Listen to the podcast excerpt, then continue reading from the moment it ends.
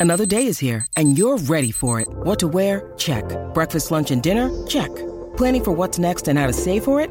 That's where Bank of America can help. For your financial to-dos, Bank of America has experts ready to help get you closer to your goals. Get started at one of our local financial centers or 24-7 in our mobile banking app.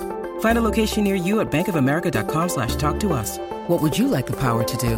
Mobile banking requires downloading the app and is only available for select devices. Message and data rates may apply. Bank of America and a member FDIC.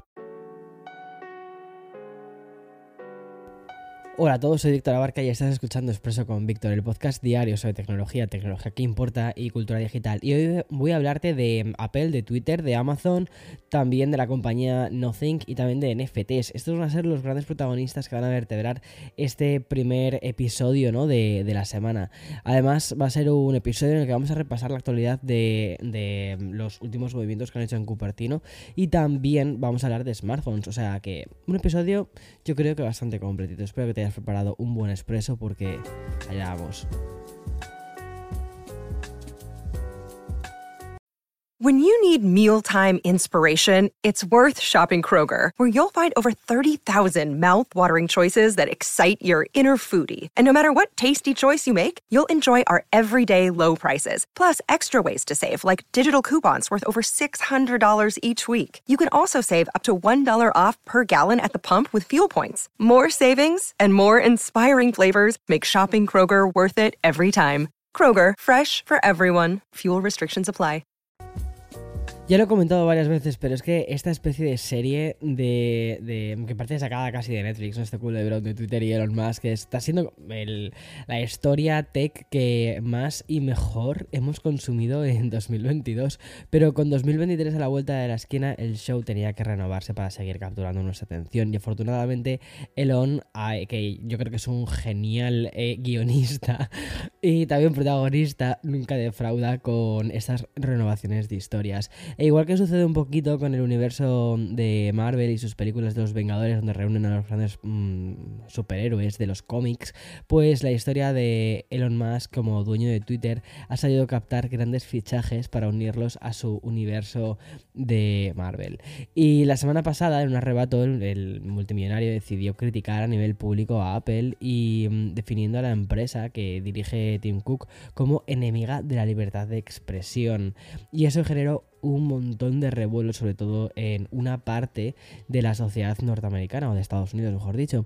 Y apenas dos días después, y como genio de la narrativa que es, eh, pues Musk publicó la reconciliación en formato vídeo. Un clip publicado en Twitter donde lo veamos pasearse por el campus de Cupertino. Y como a esta historia le faltaba una resolución, ¿vale? Pues hoy lunes hemos amanecido con el clímax final, pero que incluye una especie de escenas casi post créditos como las pelis de Marvel. Y te explico un poco de qué va todo esto. Creo que tendría que dejar de ver tanto Disney Plus. Bueno, la información que hoy hemos recogido es que Apple ha decidido retomar totalmente la inversión publicitaria en la plataforma. Y gracias a un Spaces que el propio Elon Musk compartió este fin de semana, hemos conocido no solo este hecho, sino que es la compañía la que dirige Tim Cook que ha vuelto a convertirse en el mayor cliente publicitario de Twitter. Ya lo ha sido durante estos años, perdieron la inversión publicitaria la semana pasada y ahora la vuelven a recuperar. Si a esta información le sumamos ciertos datos publicados tanto en Bloomberg como en el Washington Post, pues estaríamos hablando de unas cifras cercanas a los 100 millones de dólares anuales. Por ejemplo, y según esa información del Post, solo entre el 10 y el 16 de noviembre Apple habría invertido en Twitter unos 131 mil dólares en anuncios. Y es muy probable que las buenas noticias de Twitter no se limiten solo al retorno de su relación publicitaria con, eh, Apple, que la verdad es que está pues mm, bastante bien, sobre todo porque creo que es un pie de negocio fundamental para ellos. También esto creo que me da un poco más de tranquilidad, te digo por qué, porque esto me imagino que habrá partido de la reunión que tuvieron ¿no? Eh, em, los dos directivos, tanto Tim Cook como Elon Musk. Eh, Y ya sabes que eh, a veces Apple pues ha estado como un poquito pendiente o preocupado sobre eh, cómo Twitter está gestionando ciertas cosas, tanto relacionadas con la privacidad como relacionadas también con el tema de, la seguridad. Ya sabes que, por ejemplo, en, o sea, las aplicaciones con acceso a contenido pornográfico en, la App Store directamente están prohibidas eh, para que no haya un acceso tan directo para los menores de edad, ¿no? Y que en Twitter, pues muchas muchas veces este contenido, bueno, muchas veces no, este contenido está completamente de libre acceso y además que muchas veces sin quererlo ni beberlo, o sea, sin pedirlo, te encuentras con ciertas publicaciones que otra persona a la que tú sigues le ha dado like y de repente te aparece en, en tu newsfeed y eso pues eh, sé que era un tema que eh, preocupaba a la compañía, además creo que hace tiempo ya lo dijeron, y que era uno de los motivos por los que podían llegar incluso eh, a no banear, sino bueno, sí, a, pedir una serie de cambios a Twitter para que este tipo de contenido no se encontrase de una forma tan directa y que los menores de edad pudiesen acceder directamente a ese tipo de contenido. Pero bueno, la verdad es que me alegro que parece que están haciendo un poco las paces y que también significa que las cosas pueden volver a, un poco a un punto de sensatez, lo cual creo que no le vendría absolutamente nada mal a esta plataforma. Y como te digo, no es muy, es, muy probable que estas buenas noticias que Twitter ha recibido no se limiten solo al entorno de su relación con, Apple, porque además de estas mencionadas informaciones, tanto Bloomberg como el Washington Post han publicado que otro medio, eh, perdón, otro medio como The Information, ¿vale? Tiene su propia dosis de actualidad sobre los ingresos publicitarios que recibe Twitter. Y parece ser que Apple no va a ser la única en anunciarse en la plataforma, obviamente, porque otra gran corporación como Amazon ya tiene sus propios planes para regresar como anunciante en Twitter. De hecho, ya se especula con que la compañía líder en el comercio online podría invertir 100 millones de dólares de manera anual, es decir, la misma cifra que con la que trabaja Apple. Eso sí, The Information habla de una letra pequeña para que se confirme este regreso de Amazon. Básicamente que Twitter realice algunos ajustes de seguridad, ¿ves? En la plataforma de anuncios de la compañía, ¿ves? Esto es un poco, yo creo que la preocupación que tienen todos los anunciantes. Y la suma de Apple y de Amazon en Twitter, pues supondría un soplo de aire fresco para una empresa que necesita ingresos publicitarios, necesita dinero porque necesitan, mm, o sea, necesitan cash flow. Y otro gran medio como The Times ha informado que desde que se produjo la compra de Elon Musk a finales de octubre, la compañía solo ha obtenido un 20% de los ingresos publicitarios esperados. Y siguiendo con esta información, en Twitter habría descendido bastante sus expectativas y si esperaban unos ingresos de 1.400 millones de dólares para este cuarto trimestre, pues ahora la cifra que manejan a nivel interno es de 100, eh, de, perdón, de 1.100 mm, eh, millones, o sea que no está mal, de 1.400 a 1.100 millones, perderían como 300 millones. Bueno, es mucho dinero la verdad, o sea... Y seguramente la noticia más ilusionante de este día nos la concedió el mismísimo Carl Pay. Ya sabes, el cofundador de, OnePlus y sobre todo fundador de Nothing. Y es que la última de sus marcas en lanzarse, como te digo, eh, Carl Pay, lo que ha hecho ha sido conceder una entrevista en la CNBC en la que han confirmado que ya se encuentran trabajando para lanzar un smartphone de la marca Nothing en Estados Unidos. Por fin, ¿vale? Porque recuerda que el Nothing Phone 1 tuvo una especie como de lanzamiento extraño.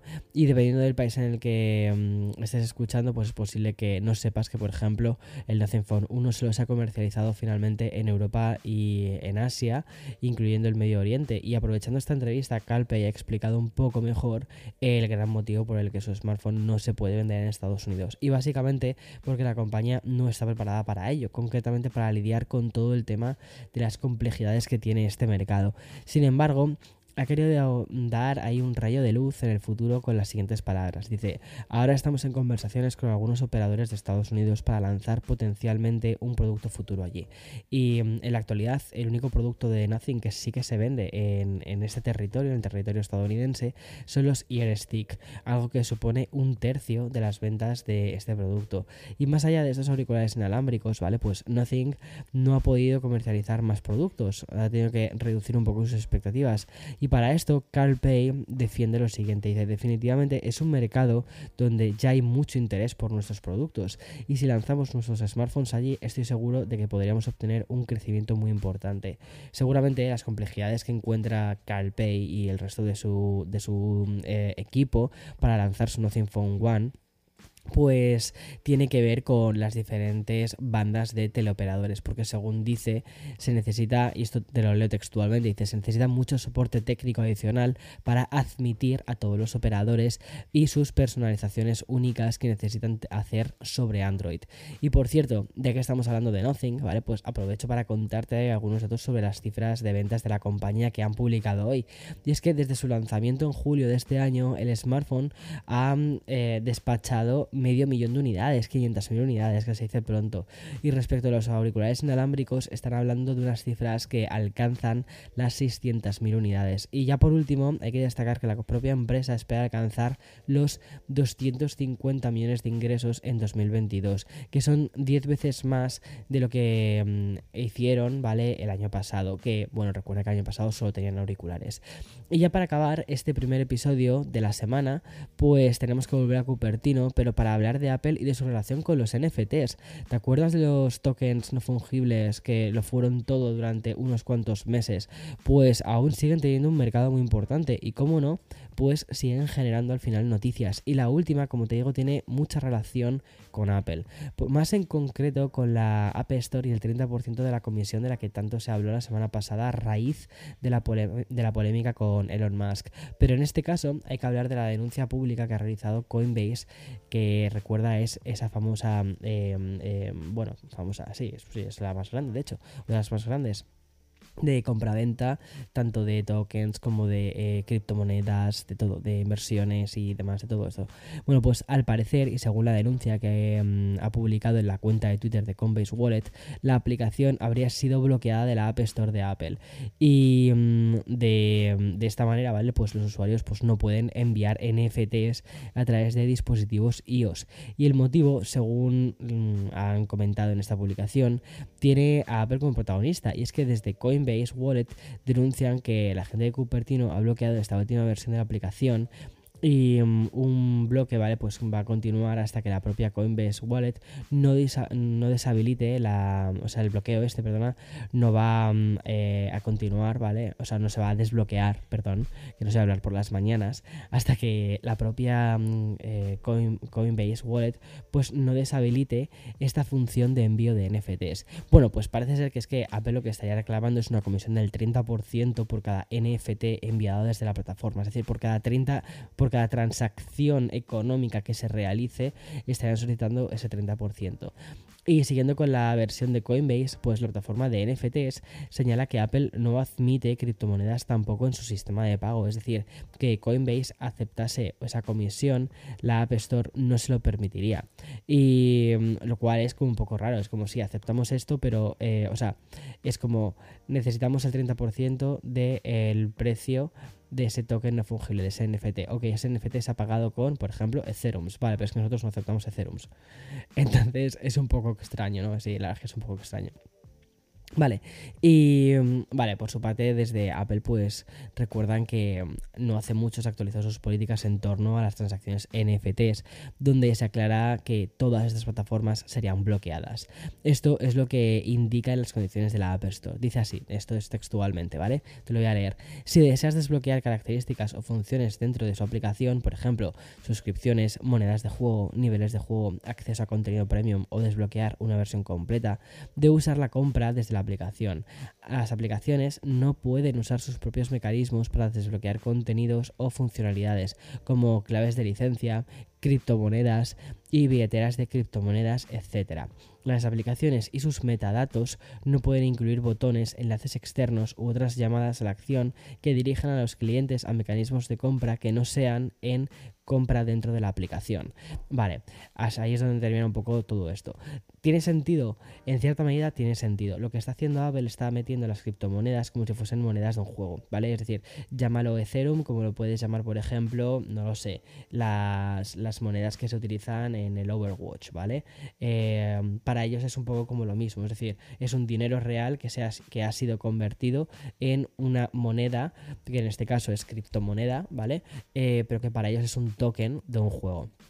Entonces para ellos eh, ese tipo de em, pago no tendría sentido porque es como si les pagasen con monedas de Overwatch. Para, me imagino que es un poco por donde va, por donde va todo esto, ¿no? Em, es un poquito ese sentido. Y luego el hecho de que tú no puedas irte a una plataforma externa para realizar estos pagos también tiene sentido en cierto, en cierto eh, aspecto. Te digo por qué.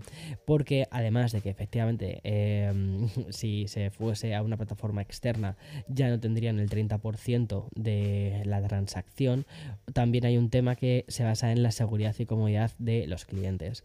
Para um, Apple, una de las guidelines que hay dentro de sus de cómo se tienen que hacer los pagos para dentro de las aplicaciones de los desarrolladores es como facilitarle mucho a los usuarios que se encuentren en un entorno seguro para ellos, ¿no?